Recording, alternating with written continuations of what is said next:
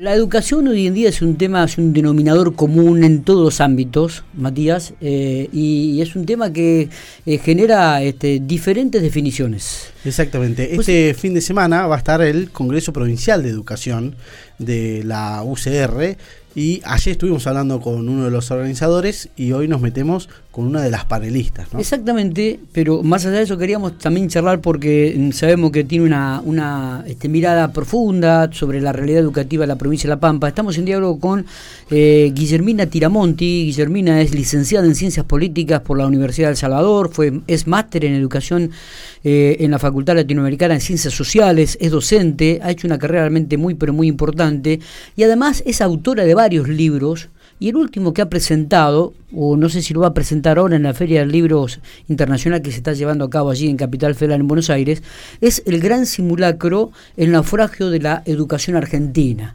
Eh, estamos en diálogo con Guillermina, a quien le agradecemos mucho estos minutos que tiene para hablar con un medio del interior. Guillermina, gracias por atendernos. Buenos días. No, buenos días. Gracias a ustedes por llamarme. Bueno, eh, tenemos la educación da para hablar no solamente 20 o 30 minutos, sino horas y hasta días, diríamos, ¿no? Pero, pero me gustaría este, comenzar preguntándole cómo la realidad de la educación argentina en el día de hoy, ¿no? Hoy en día, la escuela, ¿está educando, Guillermina? Este, bueno, la escuela, eh, los datos dan, dicen, que la escuela no, no logra cumplir el objetivo básico de la educación, que es transferir a las nuevas generaciones los instrumentos básicos de la cultura. Eh, digamos, a un porcentaje de chicos importantes. Hay muchos que sí, pero otros muchos que no. Este, sabemos que hay un porcentaje de chicos que terminan la escuela primaria este, sin saber, sin estar alfabetizados realmente o sin conocer lo, básico de las matemáticas este y por lo tanto y no hablemos de este acceder a los conocimientos que hoy son eh, importantes en la era digital por la que estamos transitando. Entonces, por un lado tenemos esa escuela, ¿no? Ineficiente y los que, bueno, eh, peores resultados tienen o los que logran menos son los chicos este, más vulnerables. Después tenemos una escuela secundaria que, bueno, está fuera de época es necesario cambiarla. Es una escuela secundaria que fue pensada a fines del siglo XIX, principios del XX. Y si bien ha habido cambios, este, ninguno de ellos ha eh, impactado o modificado ese nudo fuerte que le da la identidad, que es un currículum eh, enciclopedista, un conocimiento disperso, este, un conocimiento que se transmite del docente al alumno, un alumno pasivo, todo esto y contenidos más de la época de la ilustración que los contenidos que hoy exige el mundo digital. Entonces la escuela secundaria también está así y eh, finalmente podríamos decir que es una escuela que reproduce las desigualdades de la sociedad. ¿Cuál es, la, cierto. ¿Cuál, cuál sería la, causa de esta desigualdad educativa?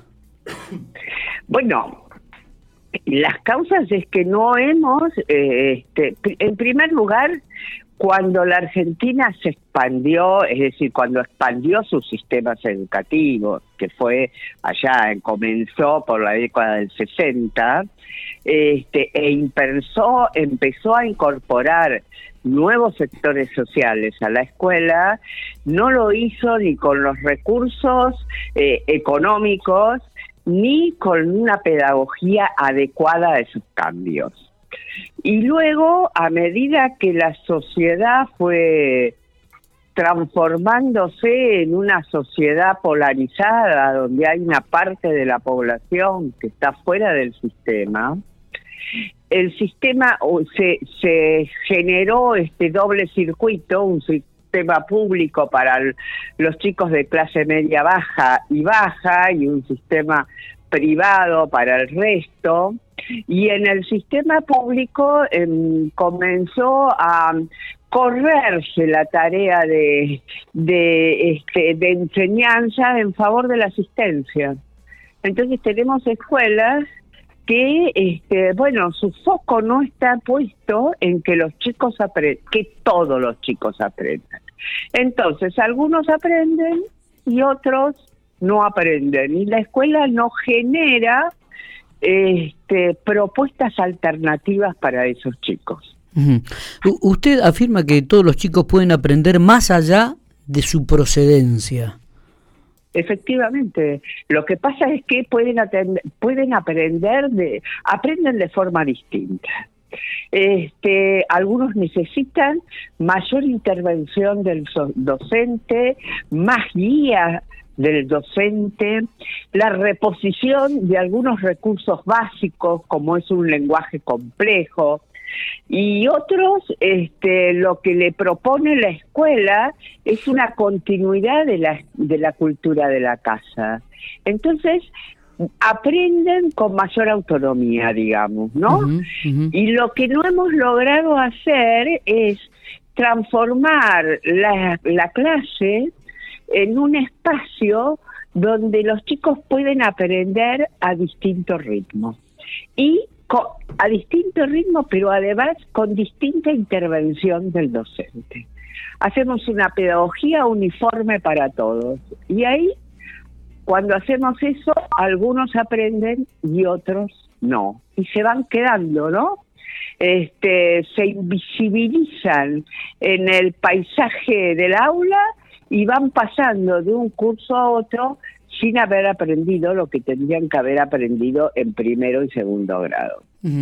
Eh, la pregunta sería, ¿cómo, hacer para que un chico que termine la primaria egrese sabiendo leer, escribir y con los saberes necesarios para ingresar en el secundario, ¿no? Entonces. Bueno, eh, hay que hacer un trabajo importante con los docentes. Eh, los docentes son, en general, la llave de la mejora educativa. Este, pero no es un trabajo sobre las voluntades de los docentes, sino se trata de capacitación, se trata de eh, dar lugar para que puedan hacer seguimientos de los chicos, este, dar espacio para que puedan trabajar en conjunto y armar planes que atiendan las necesidades de los chicos, de los distintos chicos. Entonces hay que trabajar mucho en eso, en una capacitación y concientización de los docentes, por un lado, y por otro lado, yo creo que en un sistema de seguimiento de los chicos y de construcción de alternativas para los chicos que están este, con problemas, ¿no? Con problemas para el aprendizaje. Totalmente. Eh, eh, la pregunta es también, ¿para qué educamos en estos momentos? ¿Cuál es su análisis?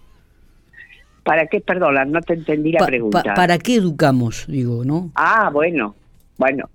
Esa es la primera pregunta que hay que hacerse si uno este, piensa en bueno, en hacer los cambios que necesita el sistema. ¿Para qué estamos educando? ¿Para qué educamos a un chico? ¿Para qué proyecto individual y para qué proyecto social? Yo diría, la Argentina como país, si no educamos a las nuevas generaciones, elegimos el camino de la marginalidad cada vez nos vamos a parecer más a África, sino eh, con, con, bueno, con todo el respeto de África, ¿no? Pero si no educamos a nuestros chicos. Y en el proyecto individual serán chicos que no tengan este, los instrumentos para incorporarse a las eh, dimensiones eh, más dinámicas de la economía. Seguirán estando obligados a la changa, digamos, si no han adquirido los saberes que son necesarios en este siglo. Eh, en, en su último libro, Guillermina, en El Gran Simulacro, El naufragio de la educación argentina, que va a presentar ahora a usted en la Feria del Libro, ya lo ha presentado? No, no, no, no, ya no, lo voy a presentar. Ah, bueno, no, bien. No hay presentación. Usted habla de una escuela anticapitalista. ¿Qué, qué, manifiesta con esta palabra? ¿Qué, qué, qué se puede percibir? Bueno, Este, si, si se frecuentan los ámbitos eh, educativos, de todos los distintos ámbitos que tiene el sistema educativo, desde el ámbito académico, el ámbito escolar y muchas veces de los funcionarios políticos, lo que usted encuentra es una actitud anticapitalista, es decir, pero eso no es solamente en la escuela, sino que hay parte de la población que es así, esta idea de que el mercado es malo, que la escuela está por sobre el mercado, que no debe este, preparar para el mercado de trabajo, sino que prepara a un chico integral, cosa que es verdad, pero una cosa no quita la otra, este, como si el mercado manchara la escuela, como si preparar para el mundo del trabajo fuera este, prepararlos para un mundo vil, no sé. Este, y por eso hay un divorcio tan claro entre las propuestas escolares y las exigencias del mercado de trabajo. Pero resulta que los chicos salen de la escuela y necesitan trabajar y no tienen los instrumentos este, que allí le están eh, requiriendo. Claro que si no aprenden a leer y escribir, resulta que no solamente no tienen los instrumentos para el mercado de trabajo, sino no los tienen para ejercer la ciudadanía ni para participar en la cultura. Entonces, la escuela está siendo deficiente en muchos frentes, ¿no? Eh, también es cierto que muchas veces uno lee algunas definiciones o alguna este, tratamientos que ha dado el ministro de Educación de la Nación, como por ejemplo esto de agregar una hora más de clase en el nivel primario. No sé qué opinará usted, digo, pero muchas veces uno lo, lo analiza como que son parches a un sistema educativo que es obsoleto en el día de hoy. Sí, por supuesto. Este, hay una, un consenso generalizado, voy a decir, de que más tiempo, eh, mejor aprendizaje. Y entonces que uno puede agregar una hora y que eso va a mejorar. Efectivamente, eso puede pasar. Sí, está incluido, la hora más, está incluida en un programa general en el cual este, se mejora la, eficiencia de la escuela. Pero eso no está pasando, se está ofreciendo una hora más. Pero este, sería bueno que además de una hora más estemos reprogramando la escuela primaria este, reprogramándolo para que tenga los programas de lengua y matemáticas que se requieren para eh, superar los, resultados que está teniendo y reprogramándola para incluir algunos saberes que ya son necesarios este, para los chicos de esta época, que son todos aquellos saberes que tienen que ver con la era digital. este, una hora más es una complicación, pero si va acompañado de todo esto, bueno, este, posiblemente sea una mejora, pero si no va acompañado, si es solo una hora más, los resultados no cambiarán. Eh, Guillermina, eh, ¿usted está de acuerdo con la obligatoriedad educativa en el país? Bueno, por supuesto que estoy de acuerdo con la obligatoriedad educativa y estoy de acuerdo con que se la considera la educación, se la considere una actividad esencial. Y eso querrá decir que no es posible suspender las clases este, continuamente como pasa en la Argentina. Mm. De la misma manera que este, que, bueno, los hospitales o los eh, servicios de salud necesitan atender a los enfermos cualquier día, este, bueno, la escuela tiene que estar abierta y debe ser un derecho garantizado todos los días para los chicos. Eh, hablamos del nivel primario, hablamos del nivel secundario, un secundario que indudablemente hay que replanteárselo nuevamente, digo, y nos metemos en el tema de la universidad. He leído una definición suya donde dice que en la universidad todo entran, pero en la primera materia que cursan, el texto con el que deben trabajar solo puede ser procesado por los que provienen de las buenas escuelas. eh, bueno, efectivamente, si vos ves, primero, la tasa de egreso de las universidades es bajísima. Este, nosotros tenemos un sistema eh, ¿cómo puedo? Hipócrita, voy a hacer de, usar una palabra dura, pero hipócrita, decimos que somos igualitaristas y después este, utilizamos estrategias eh, no formales para seleccionar a la población. Y cuando seleccionamos, tenemos que los chicos de los sectores más bajos no alcanzan a, este, a egresar. Y eso se hace con metodologías como esa. Le doy a los chicos una bibliografía este que bueno que solo algunos imagínate que si tenemos chicos que salen de la escuela secundaria que apenas saben leer y escribir que no comprenden textos vos le pones a leer a Foucault en la primer materia del CBC o de los ingresos y resulta que los chicos, eh, bueno, no pueden leerlo a Foucault porque no pueden comprender.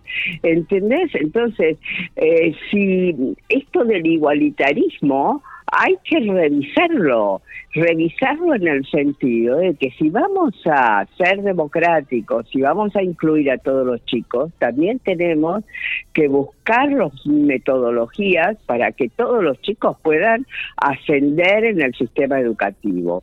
Ascender aprendiendo lo que tienen que aprender, no ascender, bueno, dejándolos pasar. Sí, obvio. Bueno, hoy en día ya prácticamente se dejan pasar a un, de un año a otro con cuatro o cinco materias previas. Sí, bueno, pero eso también este, da cuenta de lo obsoleto que es la escuela secundaria. No deberíamos estar estudiando ya de esa manera, ¿eh? de a pedacitos, digamos, como se estudia en la escuela secundaria. Deberíamos tener programas de aprendizaje integral, interdisciplinario y también evaluaciones integrales, este, que no solamente consideran el la incorporación de contenidos, sino también el desarrollo de habilidades y competencias en los chicos. Eh, Guillermina, mm, a ver, volvemos con la imaginación. Usted, ministra de Educación, ¿cuál sería la primera actitud? ¿Cuál sería el primer acto que haría como ministra? Bueno, yo creo que bueno, este, yo creo. La pongo, la pongo en un compromiso. Empezaría, empezaría sí, este, em, empezaría por ese, por esa llave importante que son los docentes. Entonces trabajaría con los docentes, que no son los sindicatos, ¿eh? Los docentes son una cosa, los sindicatos son otras. Este, con los sindicatos se discuten los salarios, con los docentes hay que discutir una reforma del sistema. Y entonces empezaría con los docentes para reformar este, todo, todo lo que es la cuestión docente, que incluye la formación, la capacitación y la carrera docente. Y este y también este, trabajaría sobre la organización de este, los docentes en la escuela, porque la escuela argentina tiene, eh, tiene el promedio más bajo de alumnos por docente. Es decir, tenemos 12 alumnos, 12 o 11 alumnos por docente. Sin embargo, eso no demuestra que tenemos un sistema este, más personalizado, sino demuestra que usamos más el presupuesto, ¿no? Que tenemos muchos docentes así mal pagos y con malas condiciones de trabajo, así como tenemos muchos policías mal pagos y mal formados, este, así como como usamos el, el erario público para reemplazar un mercado de trabajo que cada vez se achica más, resulta que consideramos que más es mejor y no, más no es mejor. Es preferible tener menos docentes, mejor pagos, mejor formados, mejor capacitados y esto nos va a ayudar luego a introducir en la escuela los cambios que necesitamos. Eh, la última, Guillermina, ¿cuánto daño hizo la pandemia en el ámbito educativo?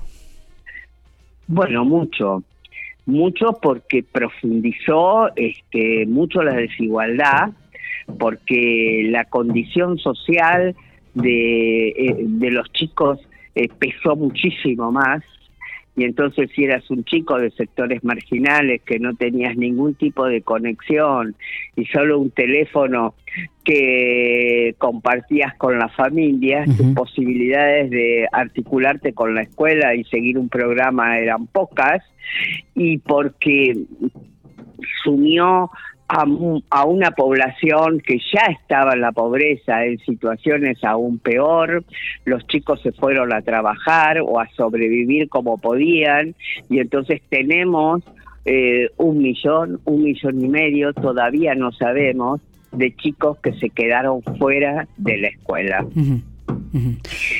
Ese fue el impacto de la pandemia. Guillermina, le agradecemos mucho estos minutos que has tenido. Seguramente la veremos allí en Santa Rosa el próximo fin de semana disertando. El próximo fin de semana. Sí. Así que le agradecemos estos minutos. Este, nos ha este, hecho un placer hablar con usted y más sobre el ámbito educativo. Vuelvo a repetir un tema este, denominador común en todos los hogares, ¿no? En estos momentos algunos lo usan como una estrategia política y otros realmente se preocupan en serio por la educación argentina. Esperemos que encontremos políticos en el futuro que se preocupen de verdad para mejorar este sistema que, como usted dice en algunas definiciones, es un sistema educativo obsoleto en la actualidad. Bueno, muy bien. Gracias, ¿eh? Gracias a usted, muy amable.